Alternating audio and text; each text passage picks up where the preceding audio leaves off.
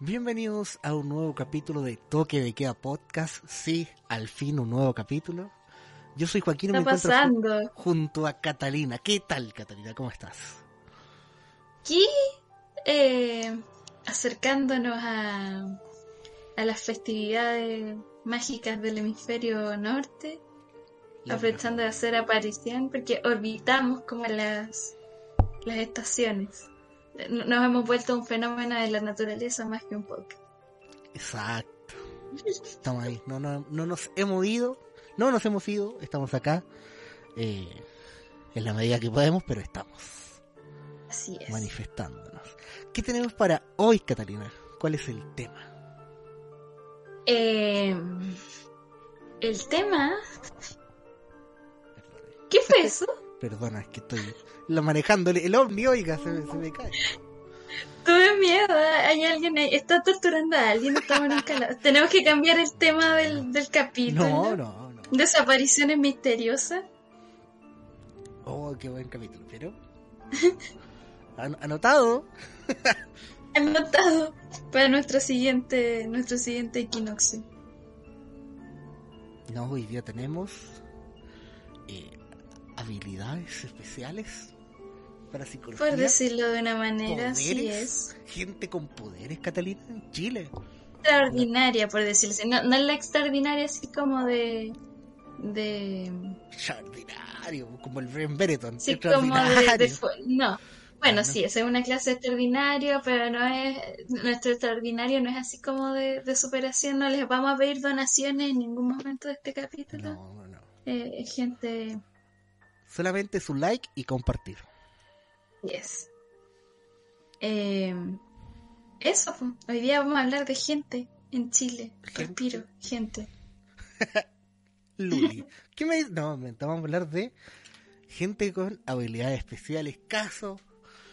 Más que nada. Casos excepcionales de Chile, de gente eh, cuya, cuyas experiencias, cuyo, cuya participación en estos casos exceden como la, los límites de lo que se considera natural. Y por lo tanto, eh, esos acontecimientos adquieren el carácter de extraordinario. oiga, pero. Lo dijo, pero fantástico. De hecho, ese, ese era el título, pero no cabía tan largo en, en Claro. Spotify. Así es. Oiga, ¿qué, qué, qué me tiene? Pues, te- te- yo, yo hice la tarea, profesora. eh, y, eh, porque hay un fenómeno que me, me interesaba bastante, porque cuando yo era chiquito, hace un par de años, y me quedó muy latente, porque cuando veía televisión con mi madre, disculpe la fuente, cuando veía, veía televisión con mi madre, Eh, No me acuerdo. no me acuerdo si era eh, Hola Andrea o Aloeli, imagínense, imagínense en la época, Ay, ay, ay. full inicio del chupacara, full cosas así, eh, apareció este caso y me llamó mucho la atención porque eh, porque me dio mucha pena. Es eh, casos de piroquinesis que ocurrían en Santiago. Mm, o piroquinesis o combustión espontánea. Eh, para la gente que, no, que no- no sepa qué, qué es esto en realidad, bueno, la piroquinesis es controlar el fuego, pero la combustión espontánea es que de la nada y misteriosamente eh, eh, comenzaban focos de fuego en, la cabaña. Eh, tengo acá el caso, el primer caso que me acuerdo y lo busqué. Voy a decir, la señorita Irma, de la comuna de Peñalolén. Eh, esto se registró, me acuerdo perfecto, el 2001. Aquí lo tengo, pero anotadísimo. Porque yo me acuerdo de esa época. Eh, ella tenía una media agua en Peñalolén. Y eso es lo que más me llamaba la atención en el programa. Porque era gente muy humilde. No podían ser quizás problemas eléctricos porque la gente ni siquiera tenía acceso a luz eléctrica. Y los medios cuando lo registraban, incluso la misma, los mismos móviles que tenía eh, Andrea Molina en ese programa, eh, estaban en la casa y de repente partían focos, empezaba a salir humo de la nada.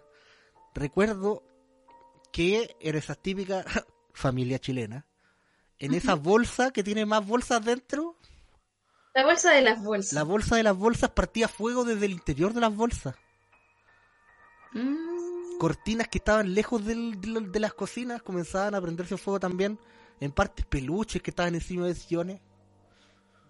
el esos peluches, ese típico peluche de dálmata que se quema. Que el clásico. Que, es blanco con negro, pero tiene una quemadura como café. Eso.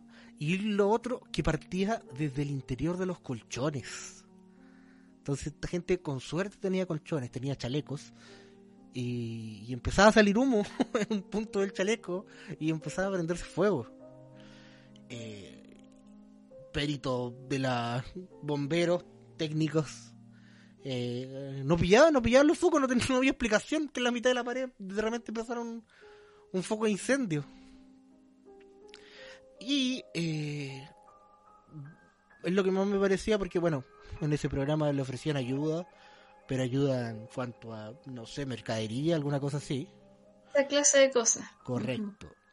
Y descubrí que la señora Irma la analizó el mismo especialista, no recuerdo cuál era el cargo en realidad ahora, el señor Mario Dusuel, que es el mismo que investigó el caso de Juan Maldonado, que lo hablamos en algunos capítulos de las abducciones, abducciones en Chile, que era el caballero que también volvió con, con ciertas habilidades, según cuenta su patrón y la gente que venía con él, porque él era guardia de una parcela, se lo llevaron los extraterrestres, supuestamente, y él volvió con cierta percepción.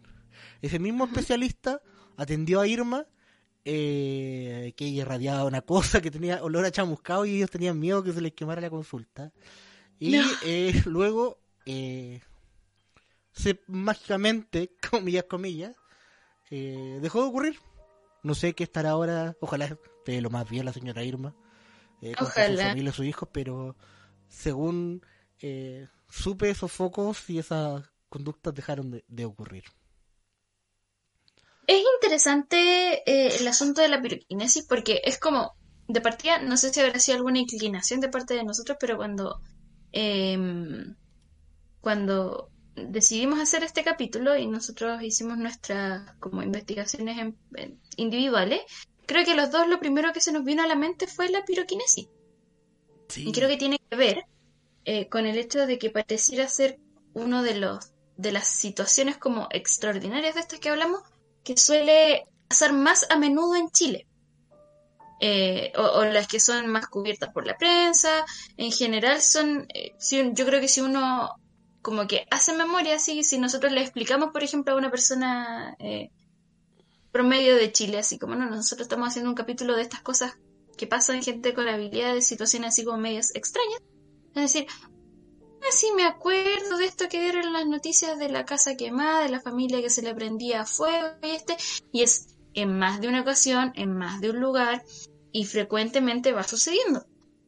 Por ejemplo, una que, yo eh, encontré de una familia que ya había perdido tres casas por incendios que empezaban de la nada, estas combustiones espontáneas, que había sido eh, eh, había sido conversado por bomberos, por por supuesto, hay Don Hugo Cepeda, que aparece frecuentemente, por, eh, por eh, uno de los, de, los sacerdotes de los lugares que vivían, porque esta familia también tenía que irse cambiando frecuentemente de, de casa. Estos son los Araya Poblete, que fueron ahí en Santiago, después me parece que se movilizaron eh, a una parte de la región del Maule, y en general tuvieron que irse moviendo por esto mismo.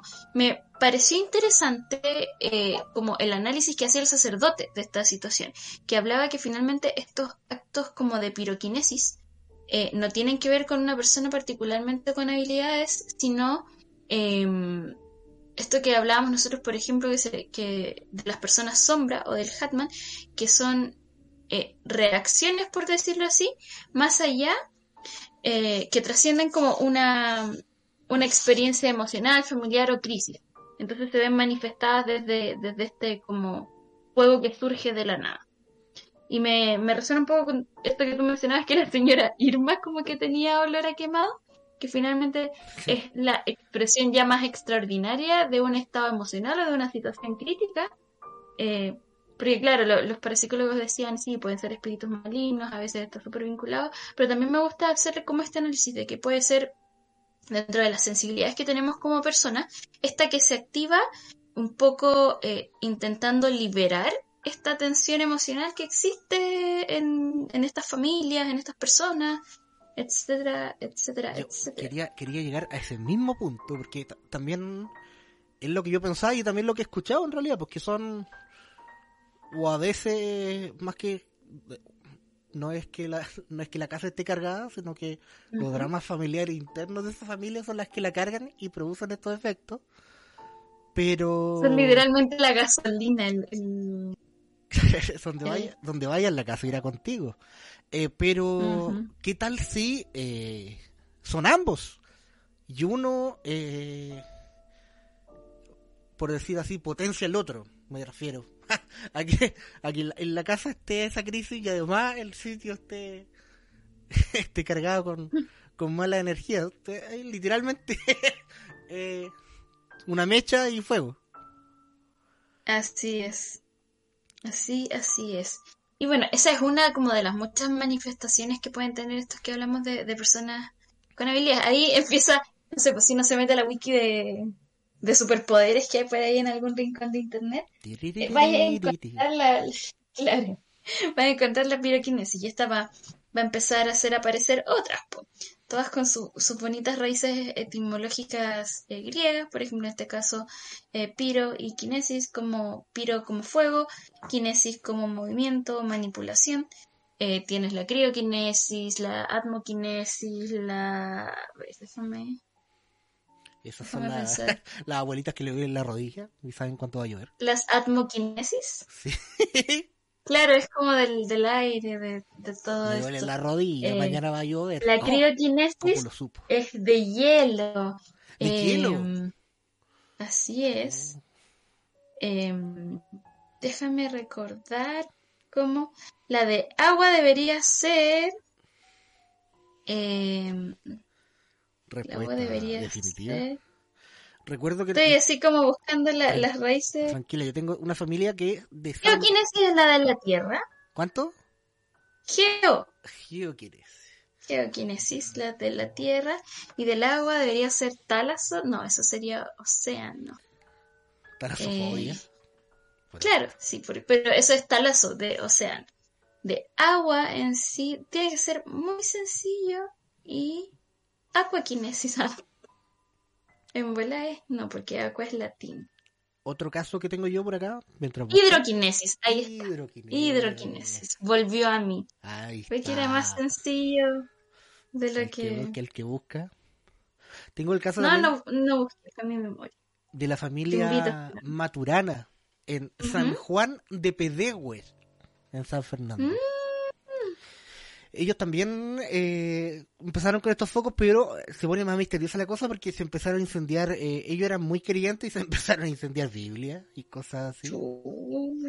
Entonces, resulta que eh, su, su casa se quemó, tienen varias parcelas, entonces tuvieron que pedir prestado a familiares que vivían en parcelas cercanas y en la noche que pasaron, eh, esas parcelas cercanas ya también comenzaron a incendiarse misteriosamente. Mm, Empezaron con focos pequeños, ese, fuego se detuvo, la principal se quemó, pero eh, lo llamativo es eso, que listo, vámonos a resguardarnos a esta gente que nos, nos da ayuda y pum, también aparecen los focos en, en esa casa. Así como otro ejemplo más de que no era la casa, quizá eran las personas que iban. Así es. Yo de hecho lo veo así como acotado. A veces eh, se ve como más en grande cuando a la gente se le llama brujos, pero a veces eh, también se... O sea, esta, habilidad de la que voy a hablar está vinculada mucho con los brujos. Yo he escuchado así como "Oh, se rumorea que esta persona es bruja porque hace esto,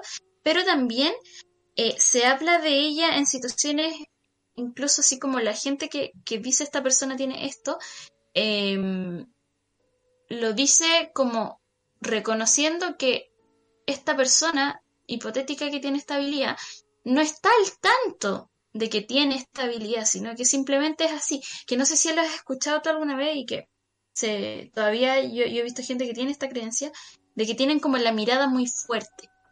Ah, ¿Has escuchado eso? Sí, sí, pues sí, pues. De hecho, por eso mi mamá me regaló una pulserita roja eh, en la manito.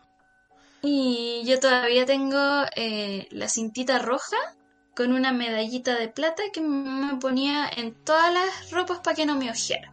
Correcto, hay gente Eh, que, que quizás tampoco tiene la intención de hacer mal. Por eso te digo, una, sí. al- hay- lo, lo he escuchado así como con personas, de hecho así como familiares míos, los que viven por ahí cerca de Yapel, pasa la manca, que dicen, no, esta es bruja y por eso esta mató así a una guagua una vez que la miró, No, o enfermó de la guagua. Creo que y claro, así como de que es- la es bruja.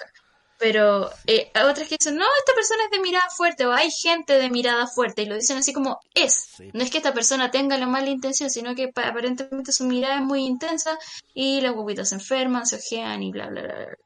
Y tú todavía puedes ver gente que le pone cositas rojas o anda con algo rojo porque eso protegería de, esta, de estas personas de mirada fuerte. Oye, me ha servido- Esto no, me así como...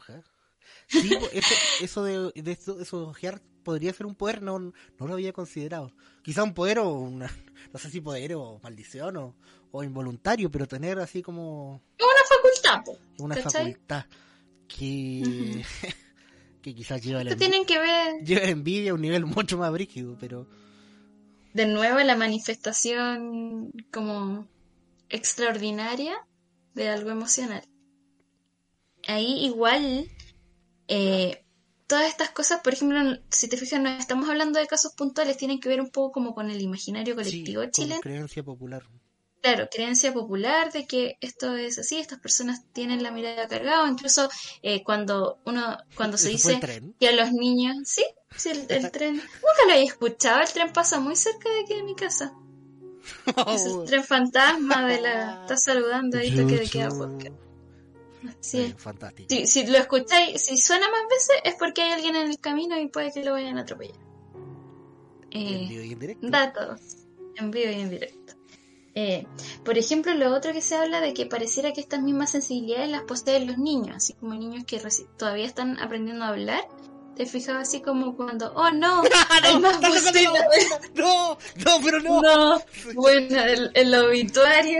Ay, Lamentamos a esta persona que está falleciendo Oh. en vivo. Mandamos las condolencias a la familia. no. Ahí hay alguien que no siguió su intuición. En fin. eh, hay que. Este es un programa en vivo. Estas cosas suceden. cosas Como cuando. la televisión. Exacto, en la televisión, el show debe continuar. En fin, entonces, estas personas, eh, has visto así como cuando un niño, eh, como que no le tinca a una persona o este, no, no, no hagas que lo salude, que de besitos, como confía en esa intuición que tiene el niño o la niña. Y esto también, de nuevo, parte así como una cualidad nata, o eh, después estas personas crecen y lo potencian, por decirlo así, así como los que se vuelven brujos, y que están los que se vuelven, en- eh, se vuelven clarividentes. Eso también abunda mucho en nuestro territorio. Sí, sí. ¿Sabe qué? Me da pena ese tema de los niños porque debo tener una cara muy chistosa. O, o los niños, las, Oh, guagu- no. las guaguas en el transporte público, siempre que me quedan mirando así con cara de sorprendida, misteriosa o, o sonriente. Y la hija de mi primo me tiene un rechazo pero total que de verdad me duele en el corazón. Pucha, oh. ¿Por qué no me quiere Charlotte? No lo sé. Pero desde que era bebé, como que siempre fue reacia conmigo. Me, me da penita eso. Charlotte, perdón. Échate agua bendita enfrente de ella, así como para demostrar que... Lo haré. Lo haré, Charlotte. Si estás escuchando esto en un futuro, Por favor, Charlotte. quizá era porque no tenía la cintita roja. Ahora que la tengo. Bueno, Claro, ya, eso- ya fuiste exorcizado. sí, Eso era cuando era guagua. Igual ahora no, no la he visto mucho, pero. Pero me da pena, me da pena. Era muy así como. Que compartía con todo y a mí no. Y se alejaba. Como que le da miedo. No, Charlotte. Pero bueno, eso puede que en cuanto pierda sus facultades y que no se vuelva una clarividente. Mientras no vea los, de- tenga los su- demonios que cargo en la espalda, cuando los deje de ver, yo cacho que se va a acercar a mí. Como ella está tratando de liberarte y tú, Oh, tú crees que te odia, ¿no? En realidad odia así como al... la nube negra en la, que, en la que suelo andar. Eh, pero ya tenemos ahí a los clarividentes. Me parece que tú tenías eh, algún clarividente entre El tu don de la clarividencia. Yo tengo dos que deben ser de los lo más, bandejé. más- Cuéntame, cuenta. más, eh, mediáticos conocidos de la, del medio chileno. Eh, uno muy reconocido y, y ¿sabes qué? Yo lo conocí así como su historia a, a grandes rasgos. eh, y uno se, se pone a investigar y encuentra, y encuentra más cositas. Eh, estoy hablando del medium eh, Jaime Galté. Ah, Jaime Galté.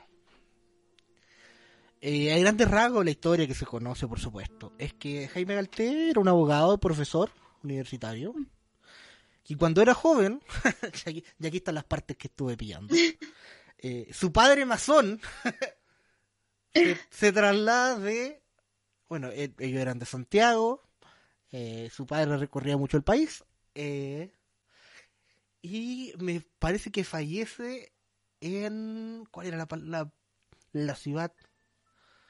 Era una ciudad de peruana. Él estaba ¿Ya? en Iquique, va a Perú y fallece en una ciudad peruana cuando eh, Jaime Galté y sus hermanos eran adolescentes, jóvenes todavía. Con muy poco dinero, su, su padre había muerto en Iquique. eh, No. Y él un día tiene un sueño en que eh, sueña que viaja en un tren de Santiago a Valparaíso. Llega a dos, dos versiones, porque hay unas que dicen que llega a la Plaza Victoria frente a un hotel, y hay otros que llegan a la Plaza Sotomayor frente a un hotel inglés. Eh, en, en frente de Sotomayor y frente a la Plaza Victoria hubo hoteles ingleses en esa época, así que no, no sé cuál de las dos plazas es. Eh, pero él soñó con que llegaba a esa plaza, eh, entraba a la habitación que frecuentaba su padre y encontraba unos documentos que eh, de unas propiedades, los cuales le hacían que ellos pudieran salir de, de esa pobreza económica. Lo soñó quizá en medio del estrés, lo, quizás los- y su padre lo guiaba ahí mismo donde estaban los planos del del dinero. Eh, lo tomó como un sueño pero él nunca yendo nunca había ido al paraíso decidió ir a Valparaíso tomó ese tren. Se- según él cuenta vio las mismas escenas que vio en su sueño los mismos paisajes la misma zona, la misma plaza, del cual él nunca había estado. Llegó al hotel, preguntó al conserje si estaba en la habitación que frecuentaba el padre. Señor. Gasté. Le dijeron, sí, por supuesto. Lo llevan a la habitación y el tipo le dice al conserje, mire, yo nunca he estado acá. Antes de que usted abra la puerta, le puedo decir que la cama está en tal posición, están estos veladores, Chao Chile, chao Chile. Eh, sí, señor, tiene toda la razón. Abren la habitación y encuentran la... El tipo estaba muerto de susto porque en el sueño ahí aparecía su padre muerto y lo guiaba, pero eh, le, le señalaba el lugar. Pero eh, no apareció su padre muerto como fantasma, pero eh, era el lugar y encontró los planos. No, no los planos, no, sino la, la, la documentación de, Lo que le había dejado. lo que su le habían dejado para, para mejorar la, la situación económica.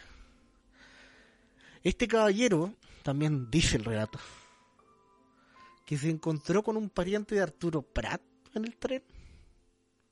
¿No es el sobrino? El sobrino, también me parece que era Arturo Prat, el cual lo lleva a la actual plaza de aduanas, donde está la aduana actualmente, donde estaban Ujú. enfrentando los pescadores el otro día. Ay, ay, ay. Y eh, tienen una una información también. El tipo entra en un trance después de mucho rato eh, y se entera de que eh, la nave, el barco Itata, había sido naufragado en el norte. De hecho, le cuenta a una persona, lo llevan luego a una persona, a una mujer del Cerro Barón, eh, que su esposo estaba en ese barco, no lo conocía tampoco, y él le dice a la señora, ¿sabes qué? Tu esposo, de, de nombre tanto, acaba de fallecer en, en un barco que naufragó. Adiós. En ese tiempo no había WhatsApp, no había Twitter, no había mall, nada. Adiós, amigo. El tipo sabía. Bueno, con el tiempo, Jaime Galté eh, fue subiendo en sus poderes mediúmnicos. Eh, y en el trance, Fue leveleando. leveleando, y en los trances que tenía, era. Se conectaba, lo poseían o, o se manifestaban mediante su cuerpo una persona que se llamaba Eric Halfane, doctor Halfane, que según hay registros que hubo un doctor Alfane que murió en Bolivia en 1901-1902. Eh, y este tipo, eh, este trance que hacían, eh, este doctor aconsejaba a personas con problemas médicos, siendo que Jaime Galter era abogado y profesor no era médico. Y, el doctor Halfane le recomendaba cosas bien precisas. Tan precisas que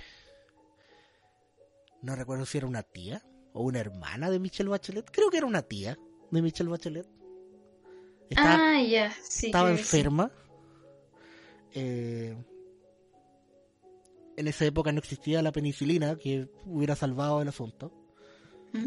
Eh, no te- la familia de los Bachelet no tenía no tenía su médico de cabecera había muerto no tenían a quién contar eh, y llevaron a Jaime Galté y recetó lo que pudo en su en modo doctor Eric Alfane recetó lo que pudo ayudando finalmente no, no pudo y esa pariente de Michelle Bachelet falleció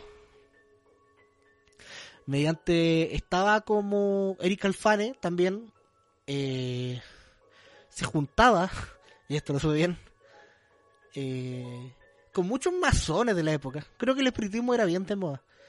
Y en los trances eh, sus amigos, parientes, incluso sus dos hijas, tomaban nota de lo que decía esto, como panorama de fin de semana, básicamente. Su Eh, cosita y divertida. tomaban muchas notas de lo que decía Eric Alfane y también un, un personaje que se llama el Dr. Lowe, o Dr. Lowe, o Doctor Amor, que también, más que doctor, era como un filósofo, que, que hablaban mucho y eh, con los registros de estas conversaciones que eh, alcanzaron algunas a ser grabadas en, en audio, ah, cuando se ponía en modo Doctor Alfane, eh, hablabas con, como con un acringonato medio raro. Ah, Bueno, se escribieron dos libros con los registros que hubo en estas, que están dificilísimos de encontrar, pero existen. Uno se llama Ante el umbral y el otro En el umbral. Eh, buscando la investigación de Jaime Galtea, de la persona, eh, bueno, él fue el primer presidente de la Sociedad Chilena de Parapsicología que suena muy ligada a la justicia, pero eran puros universitarios serios en el asunto. Y encontré en, eso, en esos mágicos registros que hay en internet gracias por tanto. eh, los registros de un venezolano ya adulto mayor que en el año 2004 eh, que él había venido a Chile y se interesó en esto de la parapsicología conoció a Jaime Galté y a los otros doctores que participaban en esta en esta sociedad chilena de parapsicología eh, aprendió mucho, aprendió lo que son la lo que ya veremos prontamente el, la visión dermoóptica la ¿cuál era la otra que tenía por acá?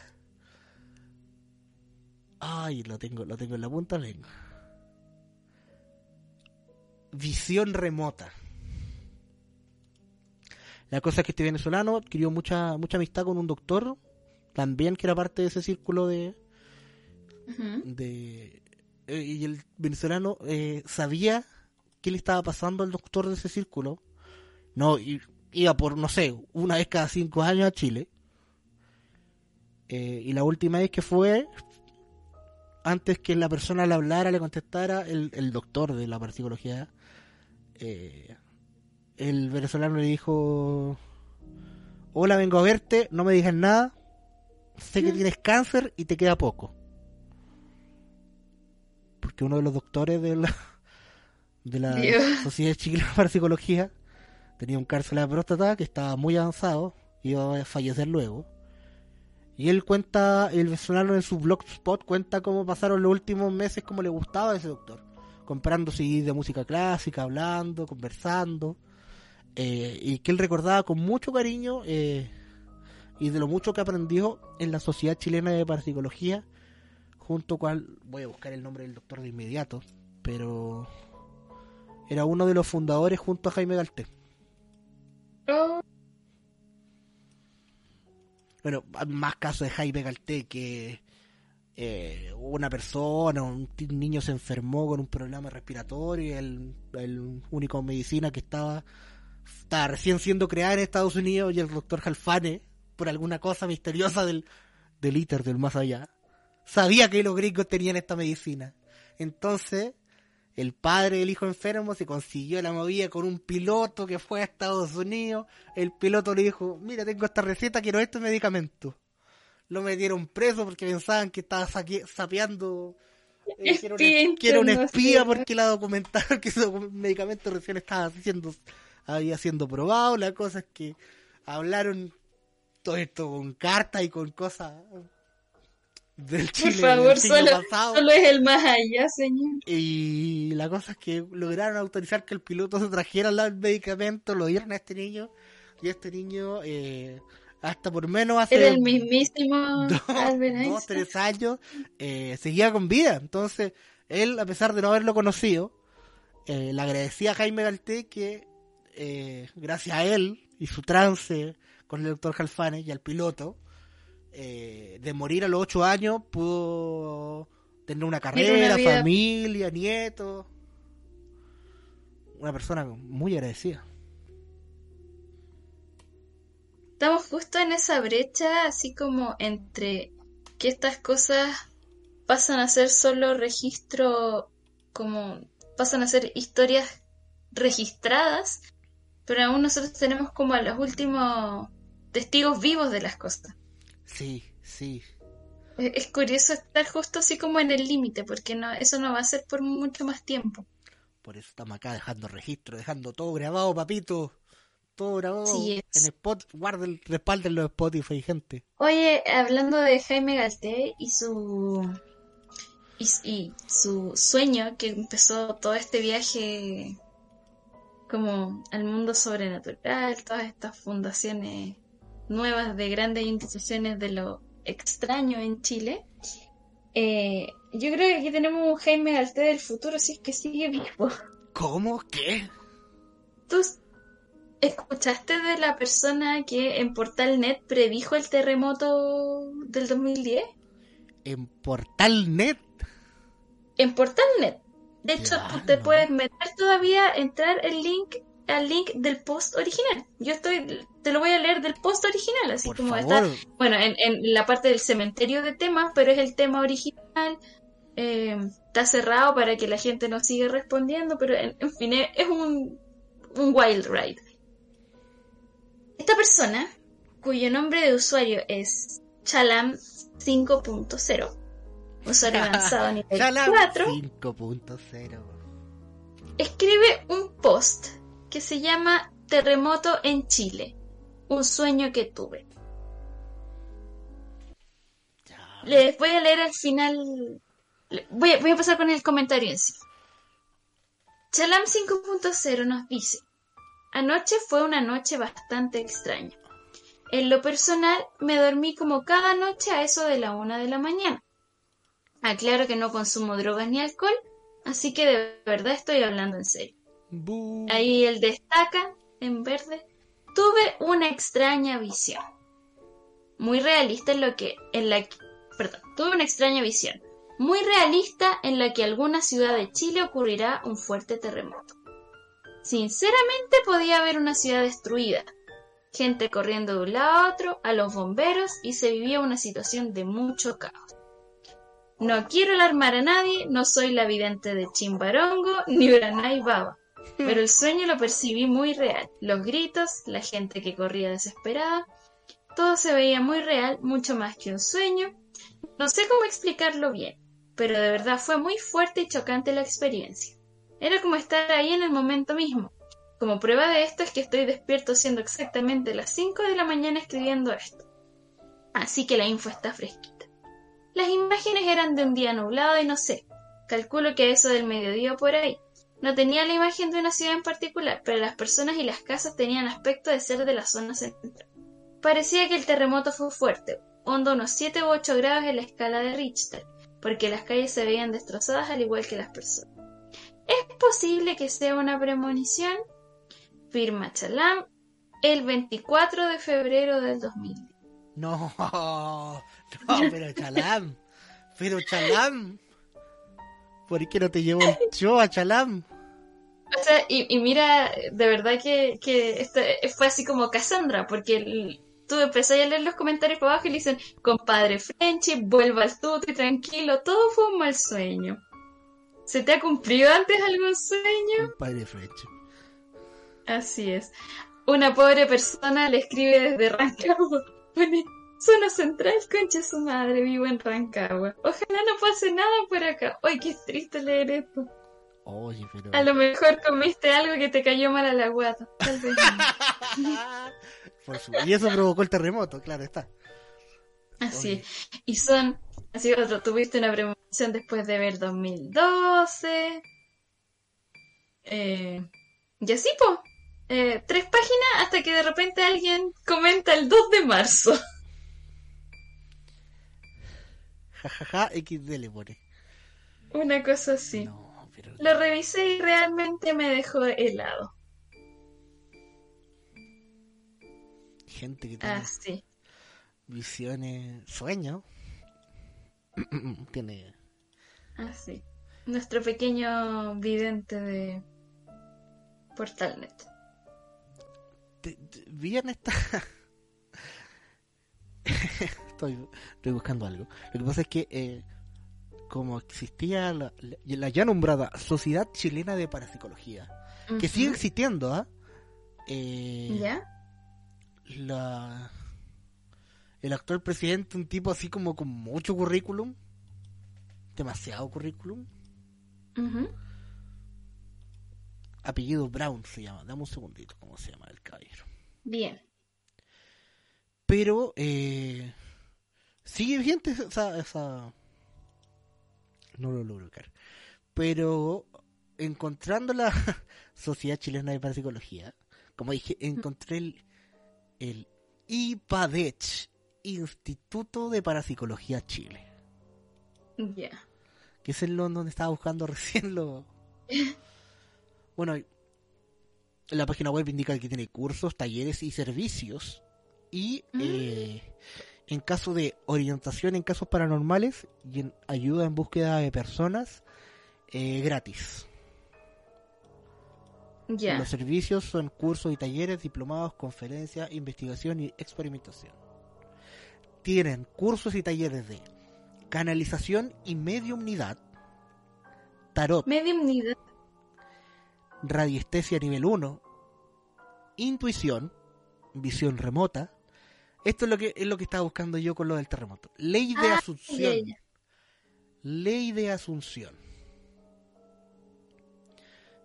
Eh, creada por técnica por Neville Goddard, eh, paso para asumir correctamente y visualizar en primera persona involucrando los sentidos, elaborar escenas del final deseado, alcanzar el sentimiento, deseo cumplido, naturalidad, aceptación, manifestación, persistir, persistir en tu Asunción, mantenerte en el estado deseado. Manejo de conversaciones internas desde el deseo cumplido.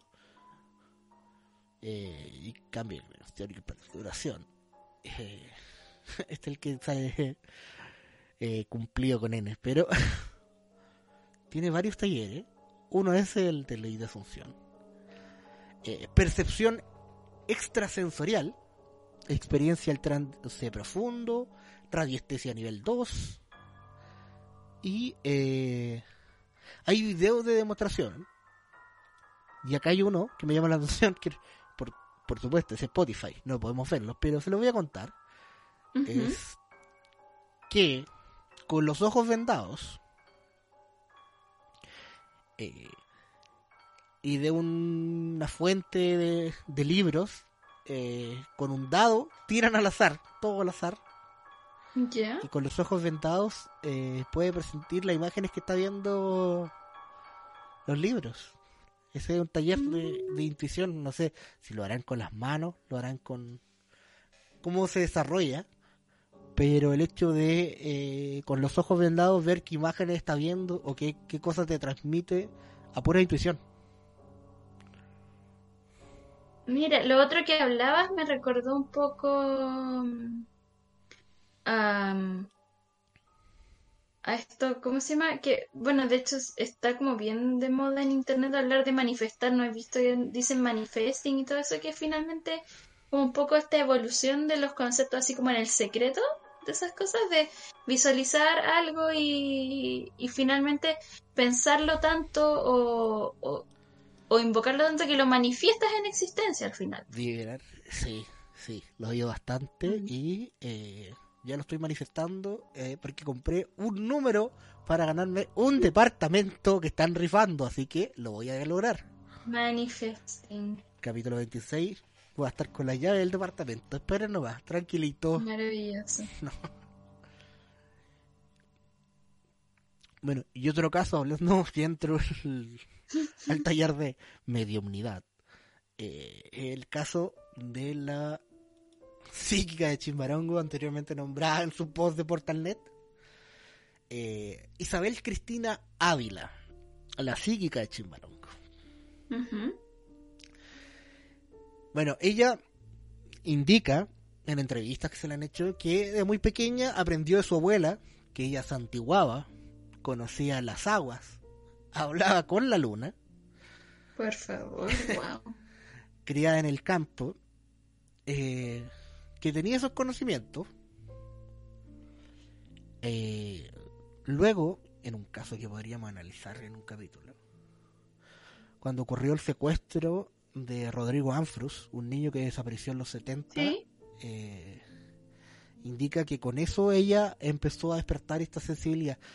Según indica ella, más que psíquica medium de hablar con gente muerta, ella no visualiza, siente.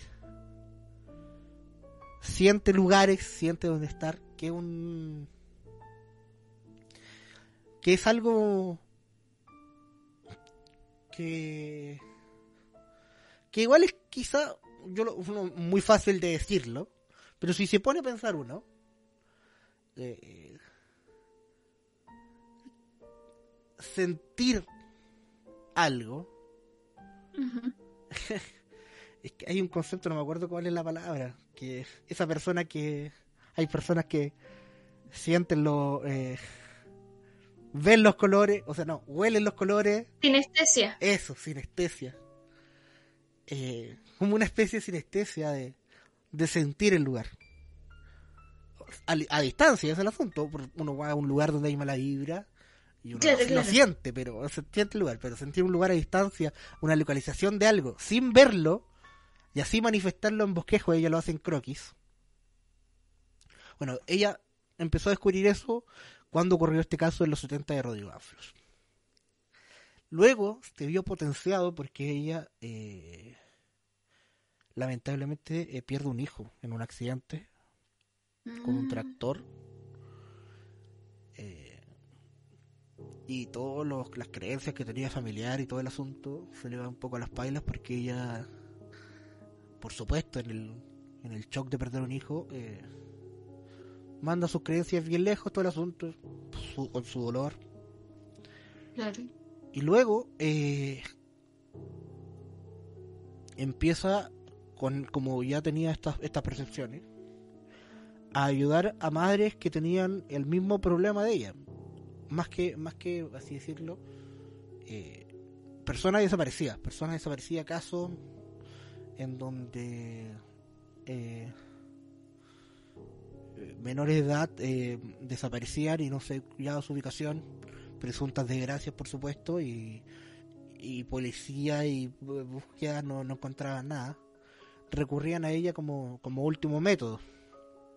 Ella cuenta que tenía una relación bien de, de de amor y odio con, con las fuerzas públicas como carabineros y cosas así, porque la llaman cuando necesitan su ayuda, pero cuando los ayudan los desprecian.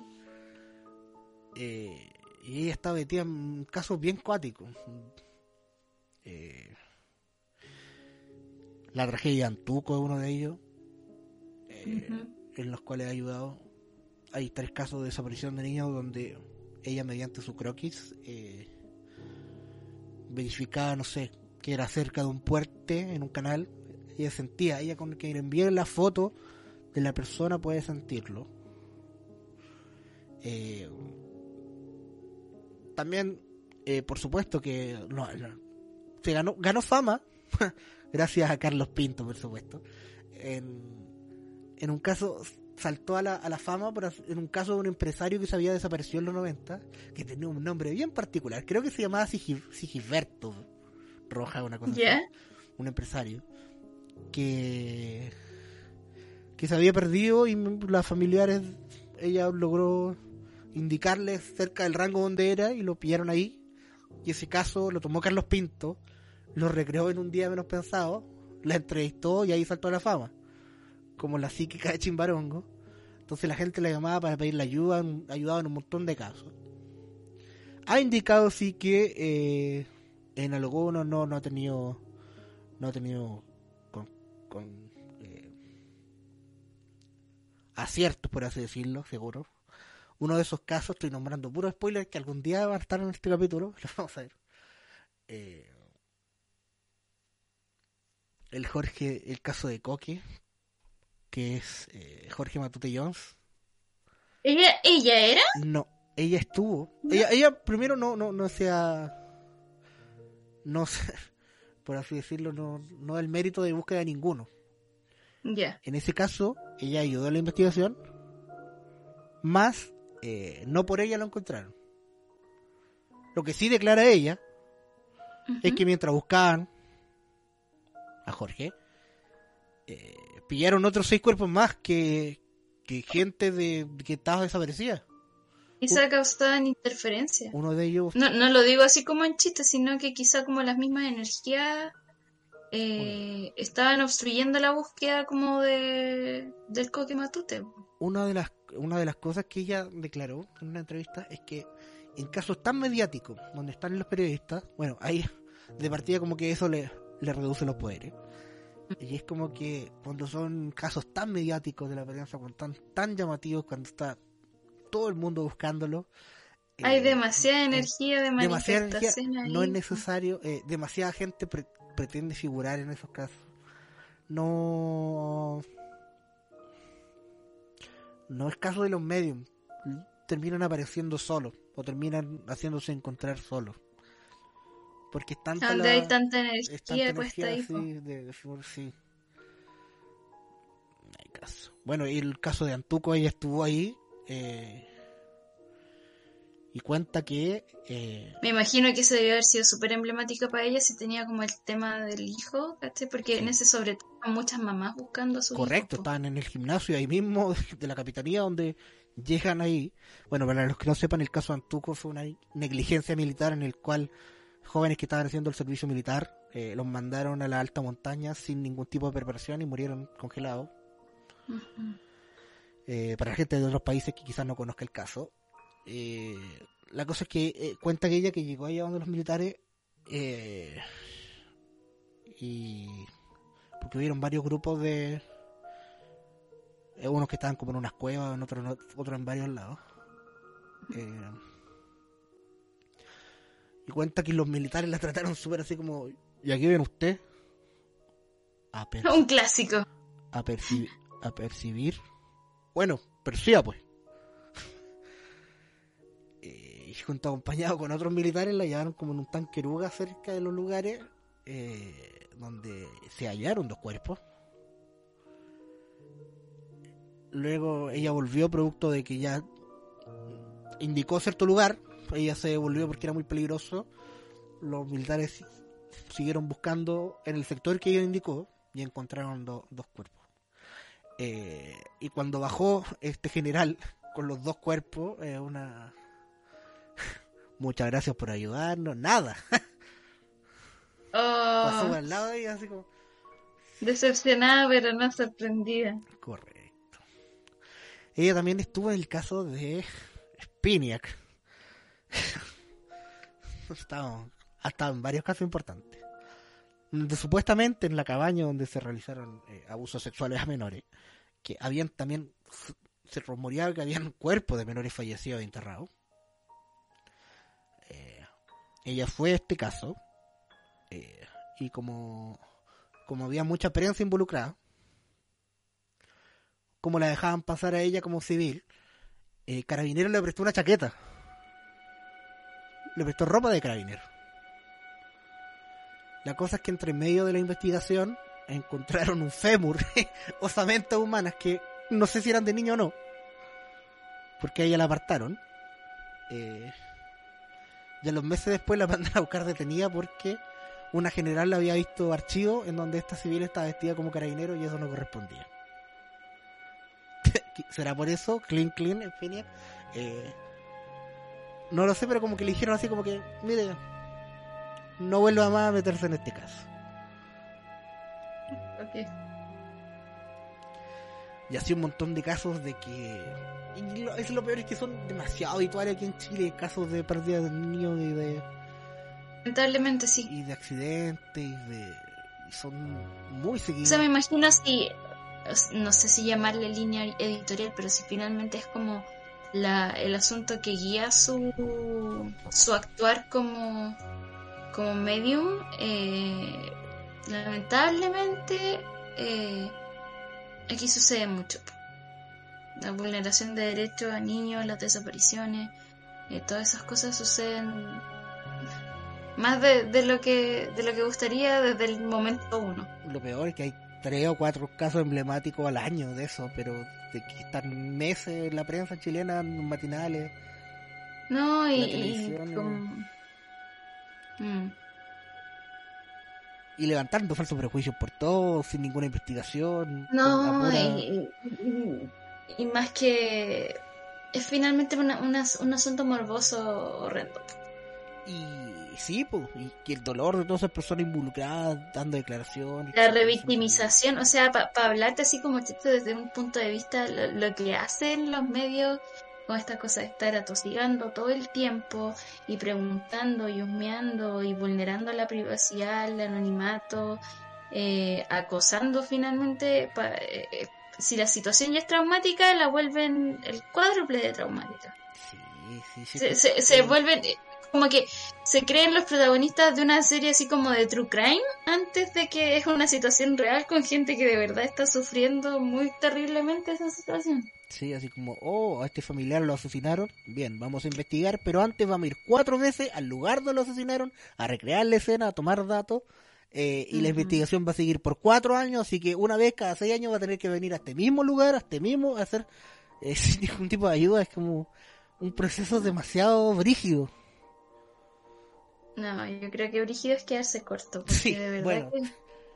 que Iba a decir, no, no me surgió otra palabra. Iba a decir un proceso muy concha de su madre, pero quizás, quizás no era el sinónimo de brígido que buscaba. Pero sí. Mm. Bueno, y, y es un es un personaje ya del como de la cultura popular chilena, la psíquica de Chimbarongo. Es como de los 2000 a esta época es como súper parafraseada. Bueno, Sí. eso también capítulo ayuda a, aquellas personas que no están tan familiarizadas con foros y sitios de internet o en general la prensa del 2010 hacia, hacia atrás. eh, para refrescar la memoria y mencionar que eh, fue un personaje relevante de eh, como todos lo- lo- los casos de desapariciones durante ese periodo de tiempo, sobre todo aquellos que tenían que ver con, con hijos o hijas desaparecidos. Hay varios casos más de medium, pero estos que sí dicen tener contacto con, con espíritus de, familiares de eh, o con gente cercana a uno o que va a lugares y, siente personas, ve presencia, niños, almas que quedan ahí, pero no No los quise incluir porque siento que va para otro lado ese asunto. Va más para espiri- espiritismo, más que como si está bien dentro de las habilidades especiales o, o extrasensoriales que, que hay. Eh, siento que se podía tirar como para otro otro capítulo aparte de, Sí, yo creo que este es así como aquellos De que no que, que podemos en- englobar así como en una situación eh, particular. Mm, sí. Sí, porque hay otros que tienen así como ya características más grandes que podemos en- englobar así como en un tema más, más acotado. Por ejemplo, no sé, pues yo este, este otro caso que tengo, aunque no sé cómo estamos de tiempo, parece que nos, nos fuimos en la No, brígida del sí, está, de está- es que la gente va, a agradecer que volvimos. No, pero está, está bueno el- la charlita, me, me- me ha gustado. Denle nomás con su Sí. caso y con eso vamos a estar que ahí me quedan dos, pero eran cuchufletas. No, yo te voy a hablar de viajeros del tiempo. ¿Te has escuchado? dímelo, dímelo, dímelo. A ver, la señora Sonia Castillo. No, no, no, yo solo Oh, conocí. es que me, a me Raquel Castillo fascina y su- y este, su es- 10.000 es, invitaciones, breve, sí conciso, pero extraordinario, porque la señora Sonia eh, era una señora que relata esto así como eh, ya, ya viejita, así como ya a- a- eh, siendo persona mayor, y ya cuenta esto que le pasó Ya. en el año 62. Santiaguina, la señora Sonia está en, en este- no sé si tú ubicas ahí el portal Fernández Concha. Sí, los mejores completos de la galaxia. Justamente, se tiene completo, es una galería ahí donde venden joyas, todas esas cosas, tiene unos viejos que manosean a las niñas, eh, toda esa particularidad del De Santiago Centro mismo. de Santiago Centro, literal está al lado de la Plaza de Armas. Sí. Em, ¿Dónde va a estar yo contando unos chistecitos más rato? Espérame nomás. Claro. Eh, esto, esto- aprovecho de funar, dije los viejos manoseando a las niñas porque esto yo lo, lo vi pasar. Son, Sí, cuídense, hay, hay viejos funables por ahí. Em, la señora Sonia Me tocaron y me dijo que ¿Ah? si, si me dejaba tocar me daba este completo. Mm, qué rico. Oh, no, no, por favor. ¿Ya? Eh, la señora Sonia eh, iba por el portal Fernández Concha comprando cubrecamas. Ya. Y eh, así como los cubrecamas son grandotes, ella decidió eh, decidió salir a dar una vuelta mientras se lo empacaba. Entonces, dice así como cual Digimon 3, de repente las calles empezaron a llenarse de niebla. Sí, de la nada. Pa, niebla de un, de un lado a otro. Y como que se metió en la niebla, así como, bueno, supongo que voy a caminar por acá. Y de repente cachó que dentro de la niebla y donde estaba ella caminando, eh, había gente como que llevaban sombreros de copa y, y otras ropas así como de los inicios de 1900. Y eso como que le prendió las alarmas.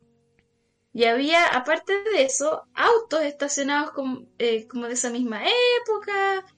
Em, las calles tenían esa particularidad como antigua y dice que escuchaba como una cacofonía de voces, pero no distinguía lo que decía. Ya. Estuvo caminando así hasta la calle Huérfanos. Es, me imagino así como para los que no son de Santiago, eh, ella debe haber bajado por el Paseo Ahumada, Sí, y son claro. ¿Cuánto habrán Claro, unas, unas cuantas cuadrillas. unas cuantas cuadras. Sí. Y después se volvió al portal. Fue a agarrar sus cosas, salió no, pero no había niebla, no había nada, desapareció de un momento al otro y los transeúntes iban de nuevo con sus ropas normales. Oiga, Y esa fue la historia de la señora Sonia viajando en el tiempo. Oiga, pero el portal Fernández Concha del futuro. Pero eh, lo de la niebla, sabe que lo he escuchado. No sé si lo nombró en este podcast, pero yo a usted se lo he comentado. De ¿Ah? que eh, en carretera en el sur, en carretera en el sur también se han visto pueblos antiguos, gente que ha acampado en hoteles que jamás existieron, Sí, sí lo recuerdo. gente que ha entrado a restaurantes antiguos, alemanes que tampoco nunca han existido eh, y que no, no pueden llevarse nada de esa época de tiempo. Lo recuerdo, lo recuerdo. No pueden, no pueden llevarse tenedores ni nada. Que esas cabañas donde cenaron jamás existieron. Me recordó mucho a eso. Sí, sí pasa.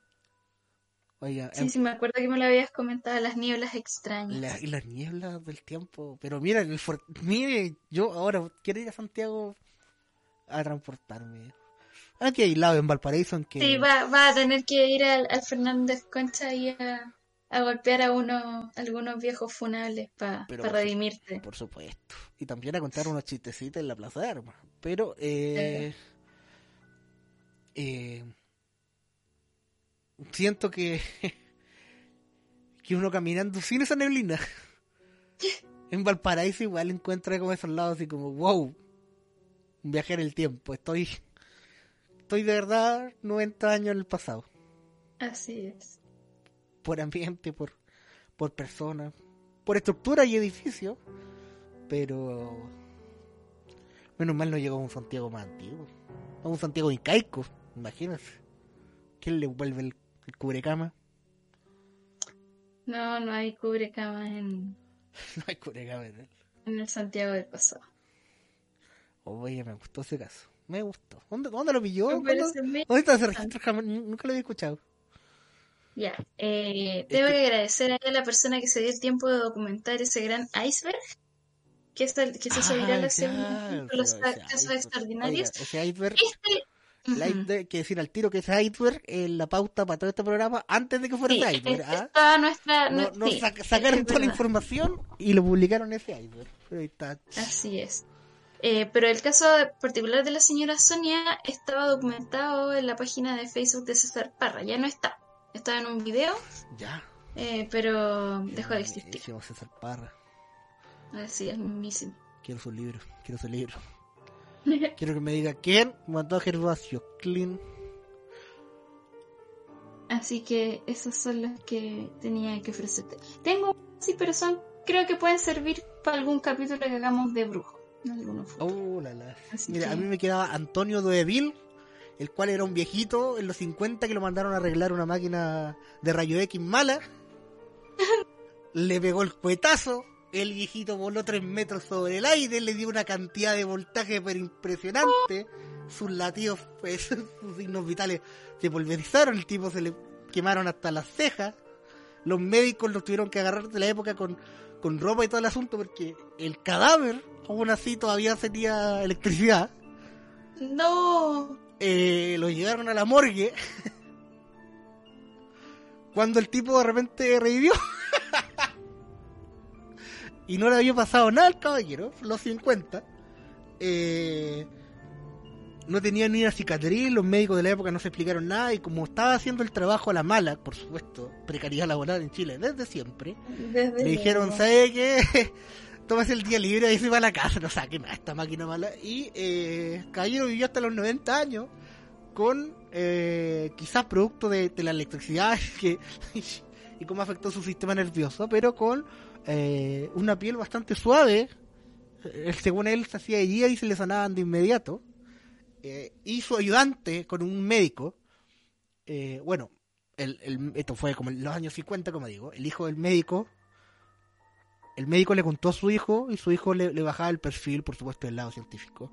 Pero lo que contaban es que eh, Antonio de Vil iba con su ayudante y él vio como su, como su patrón, su colega, su yunta, su, se elevaban los metros por la electricidad, flotaba en el piso. No. Eh, por lo cual eh, le, le nombraron el Superman chileno, porque había volado, sobrevivió a la electricidad y seguía vivo. Yo lo pensaba más así como Bruce Banner, menos mal que no se puso verde. correcto, no se puso verde. Y, eh, y buscando ya así como por si faltaba, me puse a investigar así como, pero ya no eran chilenos, así como Antonio Puludo y esas típicas personas que venían en los programas de los 90, así como el hombre calculadora. Le decían cuatro millones dividido en cuatro y lo sacaban con la mente muy rápido. Era, era ese tipo de gente iba a intentar introducirla, pero pero creo que no. Qué bueno que no vino el caso porque fue un programa, yo cacho que bien. Pero se pasó volando el tiempo, de hecho yo no. Ya cumplimos la cuota de hora y, Sí. y ha sido una buena charlita en cuanto al. Estuvo muy tema. entretenido. Esperemos que, que también le haya gustado a la gente, si llegó hasta este punto. Si nos están Así escuchando en Spotify, pónganle seguir, porque estamos cerquísimas, cerquísimas. Si es que ya no pas si subimos esto y no lo pasamos, estamos tan cerca de los 300 seguidores, que de verdad es un... Se lo agradecemos. No, agradecemos por la paciencia, por la escucha, por los comentarios, las suscripciones, la gente que se maratonea los capítulos. Maratonea los capítulos que eh, aquellos que esperan con paciencia los nuevos. Eh, en fin, hay, pura gratitud de parte de nosotros para quienes participan y forman parte de la familia de Toque de Queda. Me encanta llamarle Toque de Queda ahora que al fin terminó el Toque de Queda. ¿eh? A pesar de tantos capítulos, es nuestro recién segundo capítulo de toque, de, queda, sin toque de queda. el primero y el 25. El primer arco, se cierra el primer arco. No, pero que es, fantástico que la gente haya seguido escuchando los capítulos. Si tú eres esa persona que nos extraña y se ha escuchado siete veces los últimos 20 capítulos, sabemos quién eres. te, lo, agradecemos. O sea, no sabemos quién eres, pero te lo agradecemos de todo corazón. También te extrañamos. Sigan recomendándonos. Sí, nosotros hacemos esto porque nos gusta el tema y, para ustedes, para que se entretengan, se asusten, nos escuchen en sus, en sus noches libres, tranquilos. Mientras trabajan y yo estudian. Mientras, si hay gente que trabaja en turno de noche y está escuchando esto, pero fantástico. Ojalá, ojalá lo sigan haciendo. Sí. Eh, y eso, pues, oiga, muy buen capitulito, 25 ¿Quién a decir que vamos a llegar a los 25 capítulos? Sí, es la, la boda de plata de... De toque de queda. Toque de queda. Oiga, yo tengo una canción para cerrar. Me parece muy bien. Porque a pesar de que el capítulo donde se está grabando esto es día 22 de octubre, el día 21 está de cumpleaños una artista chilena que a mí me agrada mucho. De la localidad de Tomé, esto es Cecilia, la incomparable, con Aleluya. Maravilloso. Hasta pronto. Nos vemos.